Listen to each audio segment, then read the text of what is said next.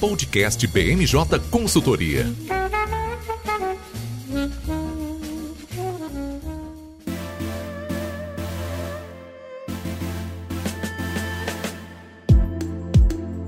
Olá a todos, aqui é o Érico Yama, consultor em análise política da BMJ. Está começando mais uma edição do podcast da BMJ. Como não poderia ser diferente, nesse episódio vamos falar sobre a reta final das eleições, tanto na disputa pela presidência como nos estados. E os últimos dias têm sido bem movimentados. No domingo, o ex-deputado federal Roberto Jefferson, do PTB, atirou contra policiais federais que foram até ele cumprir mandado de prisão determinado pelo ministro Alexandre de Moraes. E no meio da semana, a campanha de Jair Bolsonaro fez questionamentos ao Tribunal Superior Eleitoral sobre falhas em veiculações de inserções do presidente em rádios do Nordeste. Participam do podcast Ana Luísa Granado, analista de estados e municípios, que faz sua estreia aqui no podcast. Seja muito bem-vinda, Ana. Obrigada, Eric. É um prazer estar aqui com vocês hoje. Prazer recebê-la aqui no podcast. Também participa a Gabriela Rosa, coordenadora de jurídico tributário da BMJ. Tudo bem, Gabi? Tudo bom, Érico? Bom estar aqui de novo. E também uma velha conhecida aqui dos ouvintes do podcast, a Raquel Alves, consultora em análise política. Como vai, Raquel? Olá, olá, todo mundo. Que bom estar aqui de volta para a última semana das eleições.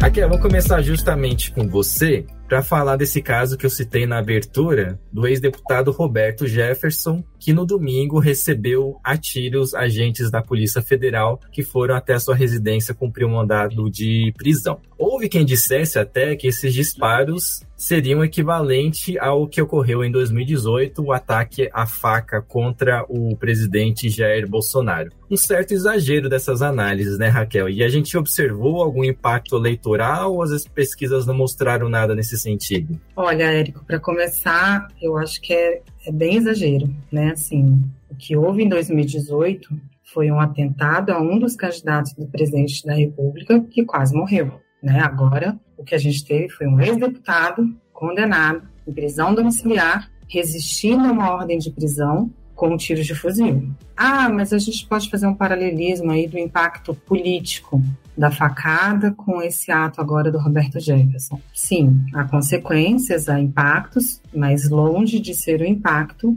que a gente teve em 2018 com a facada com o então candidato Jair Bolsonaro. O que eu vejo muito como impacto central desse episódio lamentável foi, primeiro, que deu uma desestabilizada na campanha do presidente Bolsonaro, né? Ninguém sabe exatamente o que se passa na cabeça do senhor Roberto Jefferson, acho que nunca ninguém saberá. E também acho que a gente não vai ter que perder tempo aqui discutindo se é aliado, se não é aliado, porque, enfim, toda discussão, todo posicionamento ideológico e todos o discurso, as narrativas abraçadas pelo Roberto Jefferson são muito próximas das narrativas do presidente Bolsonaro, isso é inegável. Então, se o deputado, o ex-deputado Roberto Jefferson achava que é, ao resistir à prisão, como ele resistiu, é, ele estaria criando um fato novo para tirar a campanha bolsonarista da defesa onde ela estava, para voltar para o ataque, foi um desastre, né? Porque ele criou um fato novo, mas foi um fato novo muito ruim, que desorganizou a campanha e que gera uma potencial rejeição muito grande num público importante que é o indeciso moderado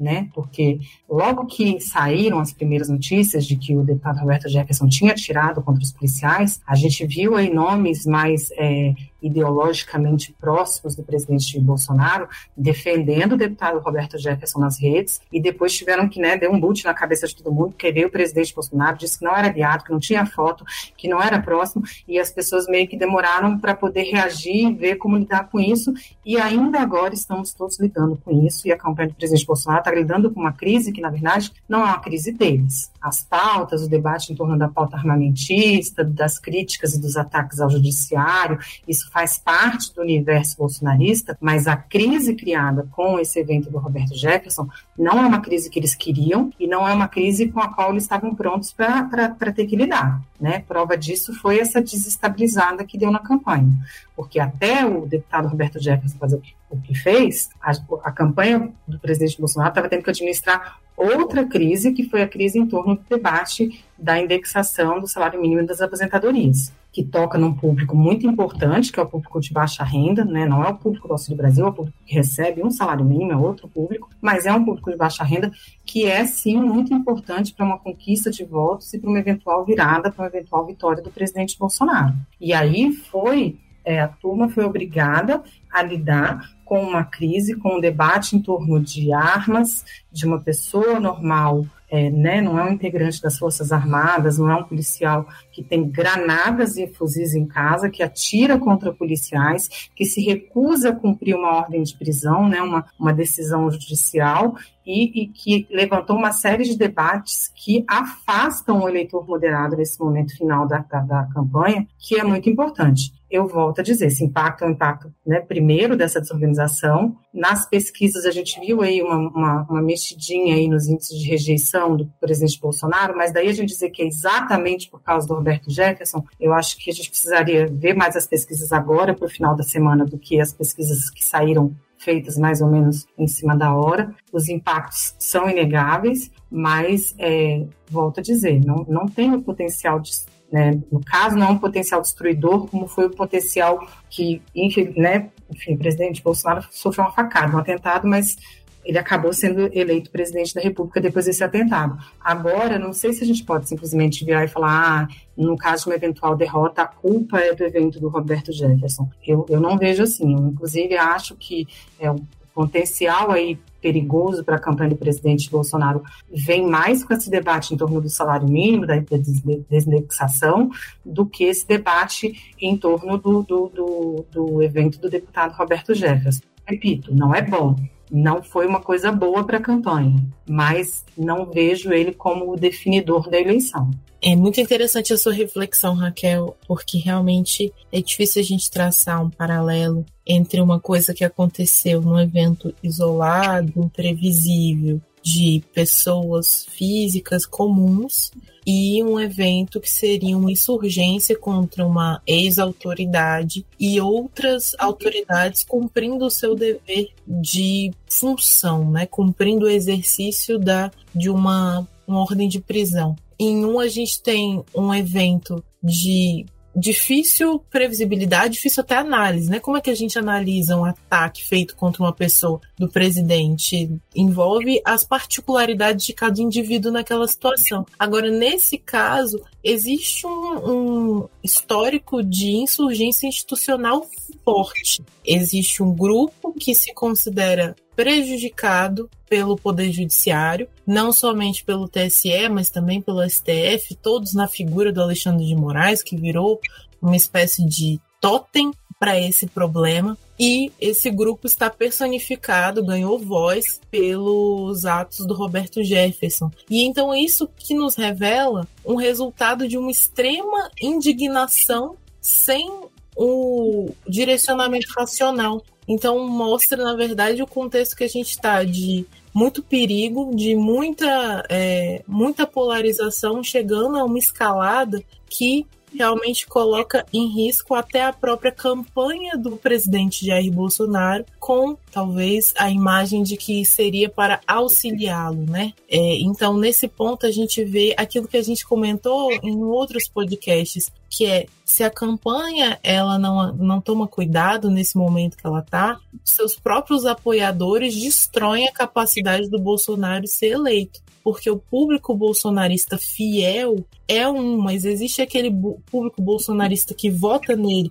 por antagonismo ao PT que tem um limite de até onde vai. E esse limite pode ser cruzado justamente por uma granada. Então, a gente tem um contexto muito perigoso para a campanha do Bolsonaro e aqueles responsáveis pela campanha não vão conseguir segurar esse bonde se as coisas continuarem numa direção tão radical. O segundo aspecto, Gabi, que, que eu ia falar, né, o impacto que eu via, o primeiro era a organização da campanha, e o segundo impacto era, era justamente na direção do que você está falando, da, dessa escalada da violência na fase final da campanha, que gera um ambiente, né? Quem está acompanhando aqui as minhas, as minhas participações no podcast, eu sempre chamo a eleição de festa da democracia, e que e essa escalada da violência tira, né? Esse, esse, esse senso de festividade. Né, e gera um ambiente de temor, de medo, de preocupação. A uma semana da eleição, a gente, a gente veio aqui antes, né, o presidente da República é, convocou seus é, eleitores a permanecerem nas sessões eleitorais, uma convocação despropositada, porque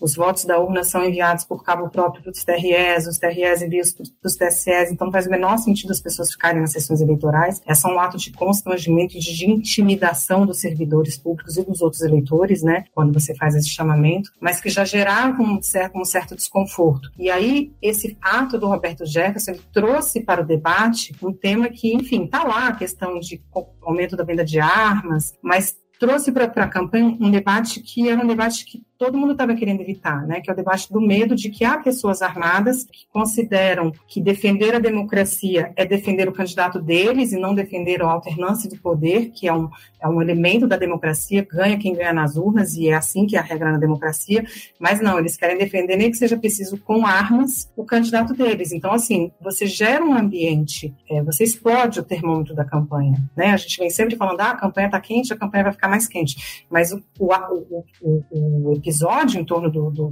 do, dos tiros de fuzil do deputado Roberto Jefferson, eles fazem com que os termômetros se explodam, né? a gente está no clima quente e de lá para cá a gente viu que o ambiente não arrefeceu no sentido, não, ficou mais tranquilo, no sentido de que, né, você daqui a pouco vai falar melhor do que eu, todo o debate em torno das inserções de rádio, de suspeita de fraude eleitoral, gente falando de adiamento da eleição, gente temendo ruptura, você só gera um ambiente que é um ambiente ruim, que não é um ambiente que é um ambiente que a gente quer encontrar no processo democrático eleitoral. Eu acho que o mais lamentável desse episódio é isso, assim, é o impacto que ele tem não só na campanha do presidente Bolsonaro, mas no imaginário do eleitor que está indo para a urna com medo. Isso não é uma coisa boa. É, diante do resultado que a gente teve no primeiro turno, com o ex-presidente Lula a pouco menos de um ponto e meio percentual, considerando os votos válidos, de chegar à vitória, esse episódio pode ser decisivo, mas está longe de ter amplitude da facada de 2018. E como a Raquel bem lembrou, houve o episódio do salário mínimo, de informações circulando de que o Guedes poderia acabar com a indexação do reajuste tanto de aposentadorias como do salário mínimo. Outro incêndio que a campanha do Bolsonaro teve que apagar na última semana foi relacionado ao possível fim das deduções de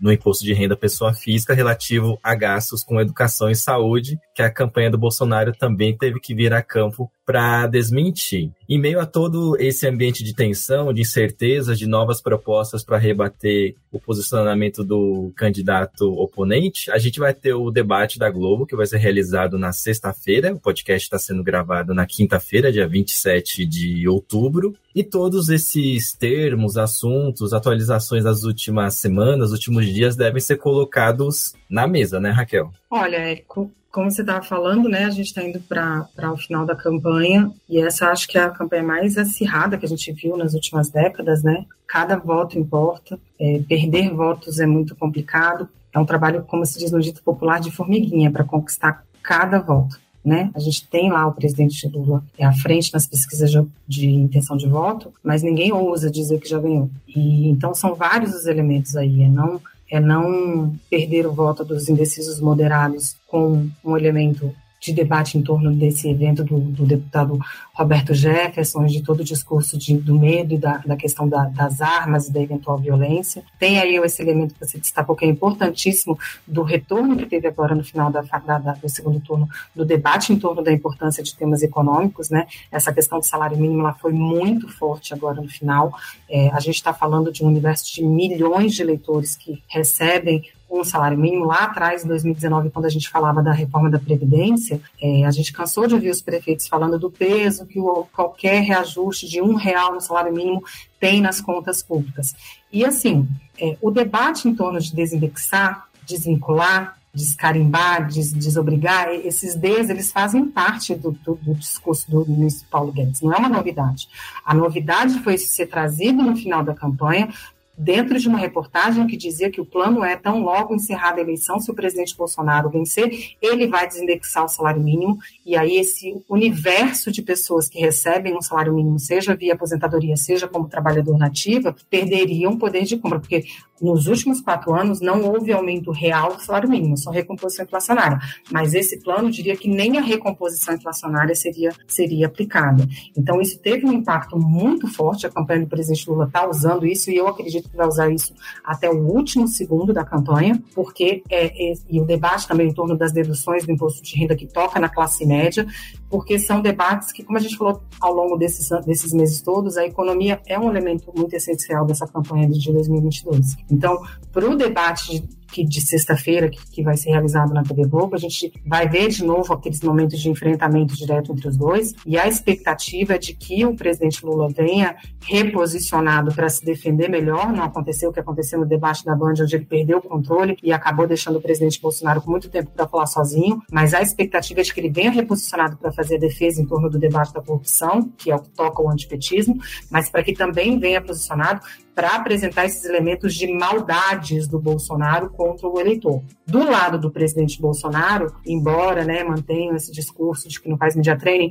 o último debate acho que colocou isso por terra, né, porque até o gestual do presidente Bolsonaro estava ensaiado, toquezinho no, no, ombro do presidente Lula. Acho que isso ficou muito claro que não tem isso mais de ir para o debate despreparado. Há uma expectativa de que ele vá para o debate não plantado para a guerra, como a campanha fez acreditar que seria no debate da Band. Ele, não, ele até foi para a guerra, mas ele foi para a guerra uma conduta, uma postura muito mais moderada. Então, a expectativa é de que o debate ele volte com, com, com ele não chegue com aquele olhar bravo que as pessoas temem, que ele chegue talvez com a postura como chegou ontem na, na, na, coletiva, né, de insatisfação, de dizer que vai lutar até o fim, mas sem a agressividade que afugenta o eleitor moderado. Esses debates em torno do salário mínimo, da dedução do imposto de renda, de todos os temas é, econômicos e também o debate em torno é, desse ato de, de, dessa agressão contra os policiais, isso tudo vai estar no debate da, da, da TV Globo na sexta-feira, não tenhamos dúvidas. Não, não vai ser um debate para apresentar nome de ministro ou dar clareza a propostas econômicas, vai ser um debate para onde um vai tentar colocar o dedo no outro, do olho do outro, e vai tentar criar algum tipo de elemento que desqualifique o outro de forma irreversível a menos de 48 horas das eleições. A gente aqui na BMJ tem essa visão, né, de que debate, debates em si, eles não têm o potencial de definir a eleição, sobretudo uma eleição onde mais de 90% do eleitor fala que já está com o voto decidido e não vai mudar mais. Mas o fato é que o debate é um elemento importante, ele é um dos elementos, um dos ingredientes, por assim dizer, desse, desse cozidão que é, é a sopa que o eleitor toma para poder definir o voto, né? Então é importante que o debate seja feito e a expectativa é de que ele seja isso. Se ele vai ser é, preponderante para mudar o voto, para mudar o resultado, eu, eu tenho dúvidas. Eu acho que não. Eu acho que é, vai ser bom para cada um se posicionar, mas a menos que venha algo muito inesperado e muito transformador, não vemos esse potencial desse debate ser o divisor de águas, o definidor do processo. Como você citou no final, Raquel, desde o início da campanha do segundo turno, havia um apelo da classe mais moderada que apoia o ex-presidente Lula, de lhe deixar mais claro quais são as propostas no âmbito econômico, caso ele seja eleito, e qual seria a equipe de ministros da parte econômica, mas a essa altura do campeonato é muito difícil que esse anúncio seja feito, ainda mais considerando que a gente está a três dias das eleições. O podcast está sendo gravado na, na quinta-feira.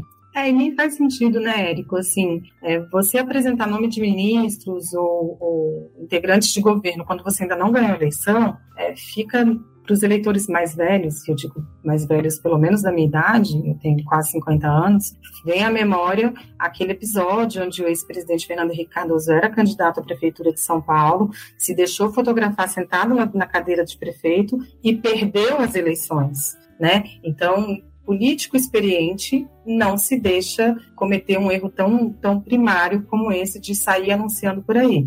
Havia uma cobrança muito grande, é claro, para que não se dê um cheque em branco para nenhum dos, dos, dos candidatos, mas seria de se estranhar que a conduta fosse diferente. Um anúncio, sim, é surpreendente.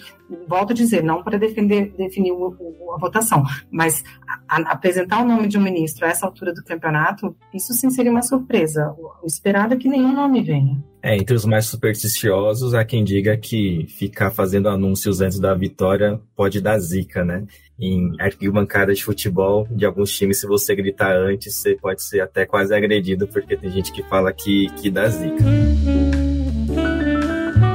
Bom, a gente começou a semana com esse episódio envolvendo o ex-deputado Roberto Jefferson e dias depois, a gente não sabe se de forma planejada ou foi uma coincidência, o staff da campanha do presidente Jair Bolsonaro trouxe um questionamento que passou a dominar a pauta da imprensa e das discussões relacionadas às eleições. A Gabi, que já participou aqui do podcast, já deu um chorinho dos pitacos dela, vai ajudar a gente a entender quais questionamentos são esses que ainda estão em curso e qual que foi a decisão, a resposta do presidente do Tribunal Superior Eleitoral, o ministro Alexandre de Moraes. Bom, Érica, a gente teve realmente, a gente está tendo uma semana bem agitada. Eu arrisco dizer que a gente não teve semanas calmas envolvendo qualquer assunto nessa eleição, mas eu acredito que essa eleição ela teve uma característica muito diferente da média, que é a gente vê essa, esse crescimento da questão de fake news é, acompanhando todo o debate eleitoral. E até esse ponto, é muito tranquilo. A gente sempre soube que para trazer dados num contexto eleitoral era necessária a verificação dos fatos. O que a gente não sabia é que isso seria uma coisa que ia ser feita na esfera, no campo do Tribunal Superior Eleitoral. E esse player, esse agente, ele acaba tendo uma figura que tem especial tensão associada. Isso porque o Tribunal Superior Eleitoral criou duas armas novas para esse debate. É, para além da gente ter a questão das notícias falsas e da questão de poder, quem pode fazer abuso ao poder econômico, que são coisas que já eram tipificadas, já estavam normatizadas, a gente tem também a figura da inclinação ao erro. Ou seja, quando a gente utiliza termos, conhecimentos, fatos que foram tão descaracterizados, tirados tão grosseiramente de contexto, que eles poderiam ser considerados análogos às notícias falsas. Isso significa que a gente tem mais um tipo de comunicação que é considerada indevida, que é aquela comunicação que leva ao erro. Isso amplia muito o leque daquilo que pode ser perseguido ou retirado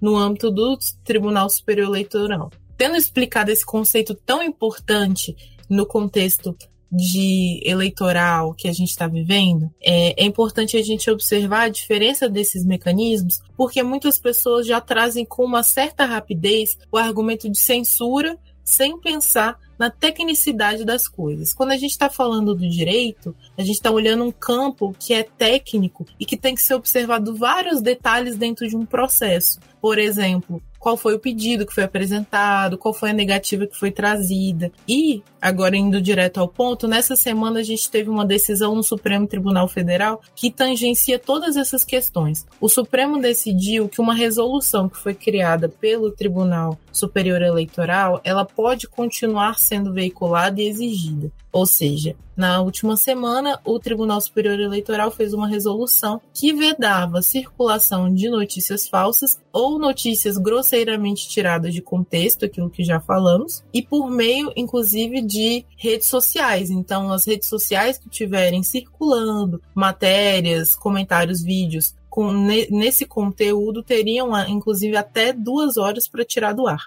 Essa resolução foi questionada pelo Procurador-Geral da República, Augusto Aras, que teve a resposta pelo monocraticamente pelo ministro Edson Fachin, dizendo que ia manter sim a resolução em circulação. Portanto, o pedido do Augusto Aras é um pedido de liminar para que partes daquela resolução fossem suspensas. Dentro do curso do processo, ele também alega que seria indevida essa resolução, porque não seria competência do Tribunal Superior Eleitoral determinar legislar sobre essa matéria. O que foi decidido pela decisão do Faquinho, o que foi trazido na decisão do Faquinho, foi apenas a negativa de suspender esses termos. E aí, o Supremo Tribunal Federal teve que referendar essa liminar do Faquin dizendo que e eles decidiram pela maioria concordando que aquela resolução deveria continuar em vigor, deveria continuar sendo exigida. Portanto, eu faço esse esclarecimento. O Supremo Tribunal Federal não disse que a resolução é constitucional, nem correta, nem adequada, nem elogiou, nem nada do tipo. Ele apenas referendou a liminar do Faquin dizendo que ela tem sim continuar em vigor. Para efeitos práticos, isso significa que existe um processo maior que vai analisar a constitucionalidade, e isso ainda vai acontecer acontecer em outro momento. E nesse momento, apenas o que foi discutido foi uma questão de natureza processual.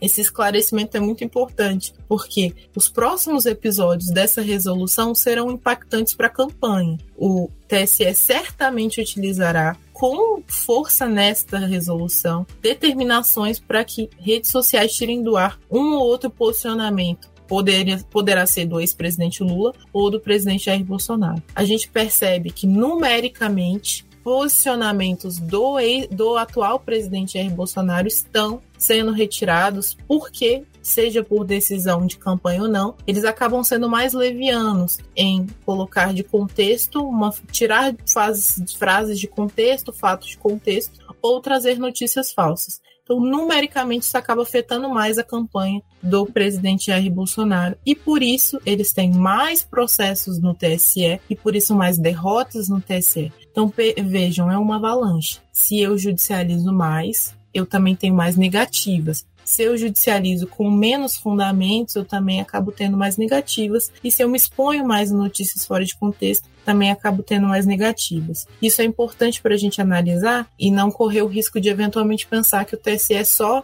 julga, passa o dia inteiro julgando contra uma campanha favoravelmente a outra, mas é que provavelmente existe uma quantidade de demanda superior de uma campanha à outra. É, nesse ponto, Gabi, é bom lembrar também que os apoiadores do presidente Jair Bolsonaro são muito mais ativos nas redes sociais do que os apoiadores do, do ex-presidente Lula. E só para citar uma das derrotas da campanha do Lula recentes, o TSE pediu a remoção das redes sociais do André Janones e também de alguns outros apoiadores do ex-presidente Lula, de posts que falavam que, em caso de reeleição do presidente Jair Bolsonaro, não haverá mais ajuste do valor do salário mínimo e também das aposentadorias. E Gabi, eu queria que você comentasse rapidinho também essa derrota provisória, e a gente está gravando na quinta-feira, é sempre bom lembrar, do questionamento da campanha do presidente Jair Bolsonaro sobre as inserções em algumas rádios do Nordeste da sua propaganda eleitoral que não estariam sendo feitas da forma adequada. É, por hora, o presidente TSE, Alexandre de Moraes, negou a ação apresentada pela campanha do presidente Jair Bolsonaro, mas o próprio presidente tem uma postura e uma fala de que não se deu por satisfeito. Esse é mais um caso que o, o conhecimento da lei e da, da questão eleitoral propriamente dita é muito relevante. É um processo que veio a partir de uma provocação de uma agência, é, uma agência, uma empresa sem vínculo institucional, é uma agência privada que fez uma apuração da quantidade de inserções da, do presidente Jair Bolsonaro em rádios do norte e do nordeste. E a partir dessa apuração, o presidente, com todo o seu direito, buscou o Tribunal Superior Eleitoral para questionar e é, de alguma forma denunciar que ele estaria tendo inserções inferiores ao que ele tinha direito. A partir desse, dessa provocação, o presidente Alexandre de Moraes respondeu que as provas apresentadas no processo não eram suficientes para conduzir uma investigação e, inclusive, para ser levada a um grau de um processo judicial sério. Isso com, né, isso com as minhas palavras, não as palavras dele, mas basicamente ele colocou que não tem insumo suficiente para uma investigação, porque o que a gente tem é boato. Em cima de boato, o Estado não se levanta, a jurisdição não se movimenta. A partir dessa resposta, teve uma questão temporalmente complicada, que foi a demissão de um, é, de um servidor, de um assessor é, que atuava na secretaria da presidência do tribunal e ele era justamente é, envolvido na parte de inserções de propagandas em meios de comunicação, rádio e televisão. E esse servidor ele foi demitido, dispensado, segundo o TSE, por questões de natureza é, de trato cotidiano no trabalho pessoal, então foi foi motivado, segundo o tribunal, por questões de assédio, inclusive por questões de natureza de movimentação política pessoal dele. Só que ele alegou que, por seu entendimento, ele estaria sendo dispensado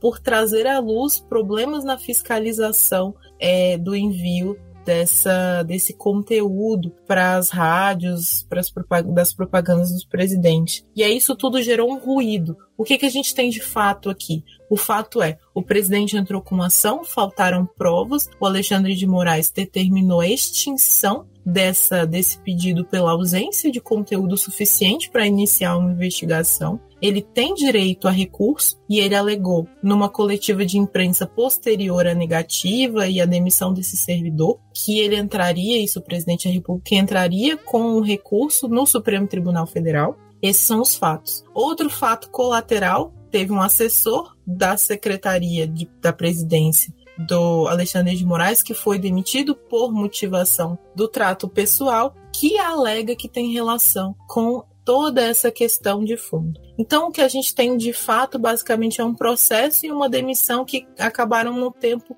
é, complicado. Mas não tem nenhuma ligação formal entre esse servidor e as alegações do presidente Jair Bolsonaro. Não é parte do procedimento o TSE fazer a inserção de propagandas, o próprio TSE esclareceu isso numa nota, não é ele que faz a inserção de propaganda em rádio, ele apenas faz a congregação dos instrumentos de rádio e televisão, então eles têm uma sala que eles trocam informações. Então é aí que mora a responsabilidade do TSE. Ele faz essa sala, esse métier entre os responsáveis por fazer esse trânsito de informações. Só que tudo isso veio junto com uma demonstração de força e de tendência política de trazer realmente a figura das Forças Armadas para estarem presentes e membros da OEA para estarem presentes numa coletiva de imprensa que o presidente apenas alegou que vai exercer o seu direito de recorrer. Então, isso o que, que nos traz? É que não é só o fato que está acontecendo aqui, mas existe uma tentativa do presidente, sim, de fazer uma intimidação, de trazer a figura das Forças Armadas nesse contexto e também de fortalecer sua narrativa de estar sendo perseguido institucionalmente. Quando ele traz membros da OEA para, de certa forma, fiscalizarem os perigos da democracia que estão acontecendo no Brasil para o seu lado.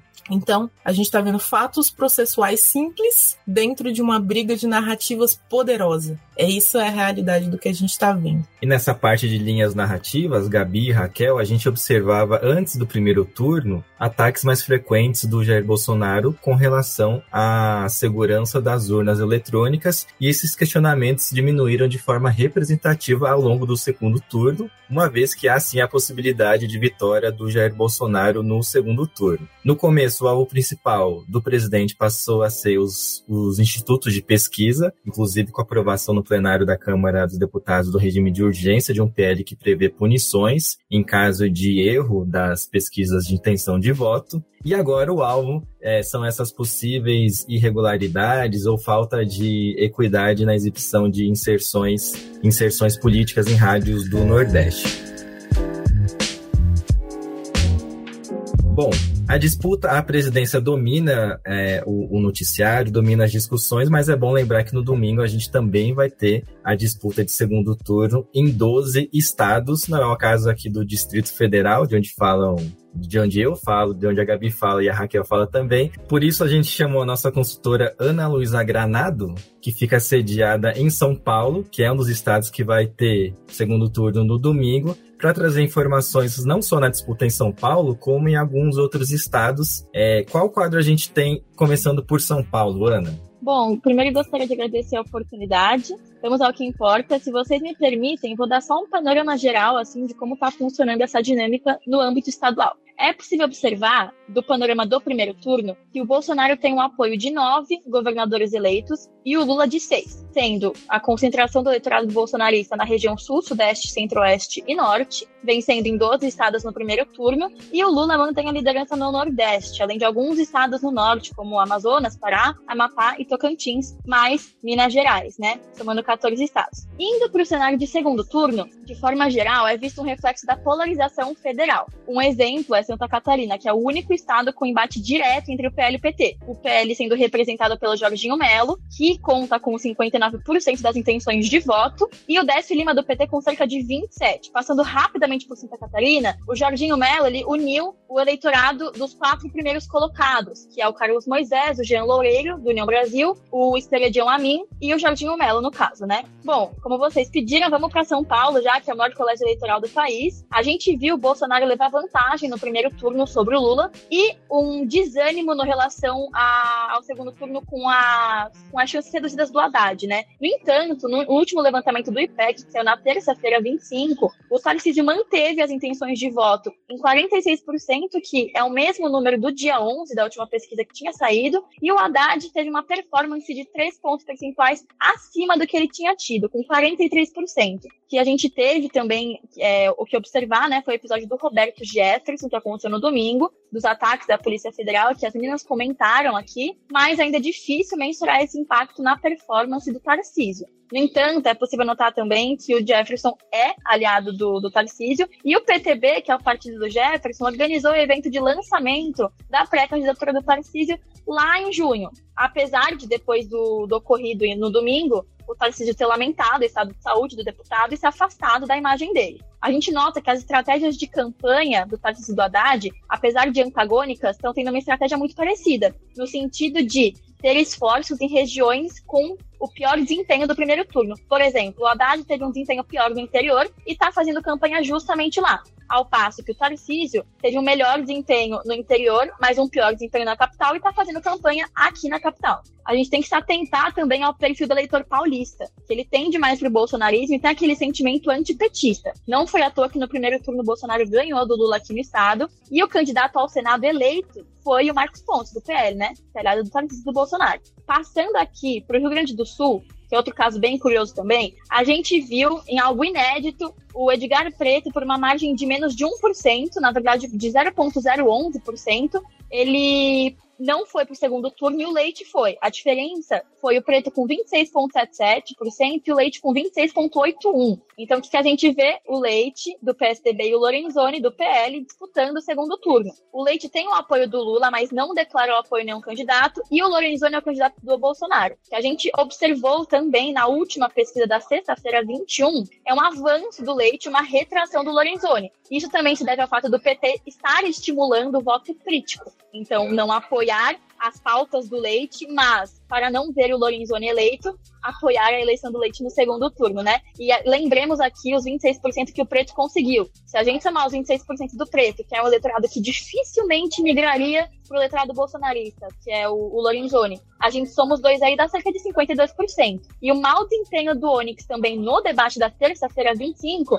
deve prejudicar ainda mais a campanha do candidato é importante a gente lembrar aqui também que o Onyx tem um histórico de dificuldade em lidar com a opinião pública no Estado. E que, historicamente, o Rio Grande do Sul, quando a corda aperta, ele se posiciona mais à esquerda em movimentos decisivos, né, em momentos decisivos do, do Estado, especialmente nesse momento do fenômeno anti-bolsonarista. Indo aqui para o último estado e um dos mais incertos e difíceis de aferir alguma análise precisa é a Bahia. Então, a gente viu aí nas primeiras pesquisas o ACM muito na frente do Jerônimo. A gente não, não sabia muito bem quem era o Jerônimo, é um secretário né, de Estado, mas que nunca tinha concorrido a nenhum cargo eletivo. E o que a gente viu no segundo turno, o Jerônimo com 49,45% dos votos, enquanto o ACM teve 40,8%. Notas também que o candidato do Bolsonaro no estado, o João Roma, teve cerca de 9%. E esse eleitorado dificilmente migra para o PT. Então é um eleitorado que tende a ir para o ACM. Somando aí, cerca de 49% para os dois. Uma corrida bem apertada. E com a proximidade do segundo turno, a gente vê uma, uma tendência de alteração, com vantagem para o Jerônimo. E na pesquisa do IPEC, do dia 21, o Jerônimo apareceu na frente do ACM com 48% e o ACM com 44%. Com as quedas dos votos no ACM e a baixa popularidade do presidente Bolsonaro no estado, ele tenta, o presidente, reverter a situação. Ele fez campanha para o ACM no interior da Bahia, na terça-feira 25, pedindo votos para o ACM e apontou o PT como adversário do Brasil. Mas nota-se também que, apesar do apoio do Bolsonaro no ACM, o ACM não declarou apoio público ao presidente. O que a gente vê é uma tentativa do Bolsonaro de não ver o PT mais um mandato na Bahia, que governa há 16 anos. Notas também que no primeiro turno Lula teve uma ampla vantagem sobre o Bolsonaro no estado, o que não foi uma novidade, e essas mesmas intenções de voto se repetem para o segundo turno. A gente viu também um fenômeno muito inusitado, que foi a dobradinha Lula-ACM. Muitos eleitores, pela popularidade do ACM, pelo legado do avô do ACM, votaram na, na dobradinha Lula-ACM. No entanto, outro fato para analisar aqui é que a Bahia tem um padrão de virar eleições no último momento possível, ao contrário do que as pesquisas indicam. Foi o caso do Jacques Wagner e foi o caso do Rui Costa também, ambos do PT. E a força do Lula ainda é muito expressiva no Estado. Prova disso foi a própria alavanca que o Jerônimo teve só de se associar ao Lula, né? Então vai ser uma guerra de foice. e os resultados esperados ainda são considerados bem incertos nos estados do ponto de vista estratégico, né, Ana, eu não sei se o ACM Neto ficou muito feliz com esse apoio aberto do Jair Bolsonaro à candidatura dele, e de forma, eu diria até que inteligente, ele decidiu se manter neutro na disputa à presidência no segundo turno, porque, como você bem disse, a Bahia é governada pelo PT há 16 anos. No estado de São Paulo, eu destacaria que a campanha, tanto do Fernando Haddad como do Rodrigo Garcia no primeiro turno, ao longo do segundo turno também, tentou colar na imagem do Tarcísio de Freitas o fato de ele não ser de São Paulo, ter nascido do Rio de Janeiro e ser um forasteiro, mas ao que tudo indica, isso não colou como argumento para não votar no, no Tarcísio de Freitas, ele aparece à frente nas pesquisas de intenção de voto. Vai ser a primeira vez em 28 anos que o PSDB não governa o estado de São Paulo, com a derrota do Rodrigo Garcia já no primeiro turno. E é um partido que busca uma sobrevivência, uma manutenção de relevância política em âmbito nacional, é especialmente nessa disputa a, a governos no segundo turno. A gente tem o Eduardo Leite, como você citou, na disputa pelo governo do Rio Grande do Sul, e também a Raquel Lira, que concorre ao governo de Pernambuco com a Marília Arraes. Exatamente, exatamente, Érico. Na Bahia, tenho certeza que o ACM não ficou feliz porque a campanha inteira dele, ele se lançou como candidato independente, que não estava nem com Lula e nem com Bolsonaro. Tanto que, mesmo com o apoio do Bolsonaro, ele não declarou apoio recíproco ao presidente. Então, a gente consegue ver aí que ele está mantendo a estratégia dele, que é um movimento é, muito estratégico, que o ACM tem a, a, a tradição de ser muito estratégico no, nas suas movimentações. Então, não faria sentido, com o histórico dele, ele declarar apoio ao Bolsonaro, até porque ele é contra boa parte dos argumentos que ele declarou nos últimos meses, né? em São Paulo, o que a gente vê é o sentimento antipetista governando. Então a gente vê que o eleitorado paulista, em sua maioria, pelo que a gente viu, não só a maioria, mas a gente pode ver que o sentimento antipetista é tão forte ainda no Estado que preferem eleger um candidato que tem mais carreira no Rio de Janeiro do que aqui, né? Então a gente vê que é um perfil que tende mais pro bolsonarismo, tanto que o Bolsonaro ganhou do Lula aqui no Estado e que vai ser difícil descolar a imagem do Haddad do Lula. O que a gente viu também, Érico, nos debates é o Tarcísio e o Haddad tentando descolar as imagens deles do Lula e do Bolsonaro, não mencionando muito o nome deles, porque eles sabem que ambos têm uma rejeição forte para os polos do, do eleitor paulista aqui no estado, né? É, só para trazer um pouco de leveza a história no fim do episódio dessa edição do, do podcast, teve um caso que soa até cômico. Durante uma entrevista, uma jornalista fez uma pergunta despretensiosa pro Tarcísio de onde ele voltava. Ele falou, ah, numa escola. Aí a jornalista perguntou, ah, em qual escola? Ah, em uma escola. Porque ele sequer sabia onde iria votar no dia das eleições. Mas justiça seja feita, não é algo incomum pessoas que não pertencem a determinado estado concorrerem a cargos nesse estado. Leonel Brizola era do Rio Grande do Sul, foi governador do Rio de Janeiro. Nessas eleições mesmo, a Marina Silva concorreu a deputada federal pelo estado de São Paulo e foi eleita. A esposa do juiz Sérgio Moro foi eleita pelo estado de São Paulo. O próprio juiz Sérgio Moro queria se candidatar por São Paulo, mas teve a transferência de título eleitoral negada. E o Eduardo Bolsonaro, que é filho do presidente Jair Bolsonaro, venceu pela segunda vez como deputado federal aqui por São Paulo. Então não é uma prática tão incomum assim. Bom, e com essas considerações finais, eu encerro a edição dessa semana do podcast da BMJ. Agradeço a presença e a audiência de todos e até uma próxima oportunidade. Podcast BMJ Consultoria. Não deixe de acompanhar a BMJ em nosso site www.bmj.com.br e em nossas redes sociais.